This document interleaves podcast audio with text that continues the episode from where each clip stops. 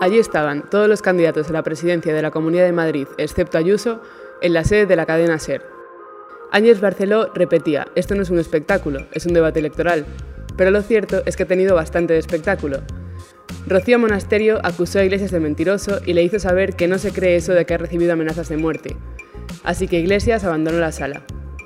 Soy Carolina Freire y esto es Sumario de Tarde. Sigamos con el resumen de esta jornada, la del viernes 23 de abril.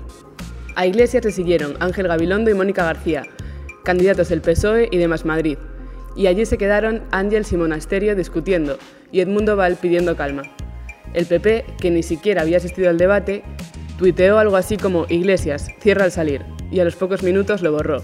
En fin, todo un panorama. Juzguen ustedes mismos. Cada vez estamos un poco más cerca de Estados Unidos en eso del circo político.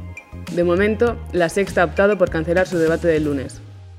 Dejemos la política y vamos con lo nuevo sobre AstraZeneca. La EMA ha concluido que es mejor administrar una segunda dosis que combinar vacunas o dejar a sus pacientes con solo una dosis.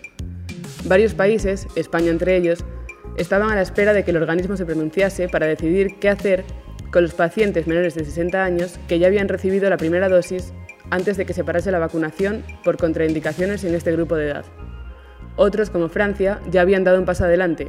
En el país vecino, estaban administrando una segunda dosis de Pfizer o Moderna a estos pacientes. Y esto es todo por hoy. Nos despedimos hasta el lunes y como siempre gracias por escucharnos. Feliz fin de semana.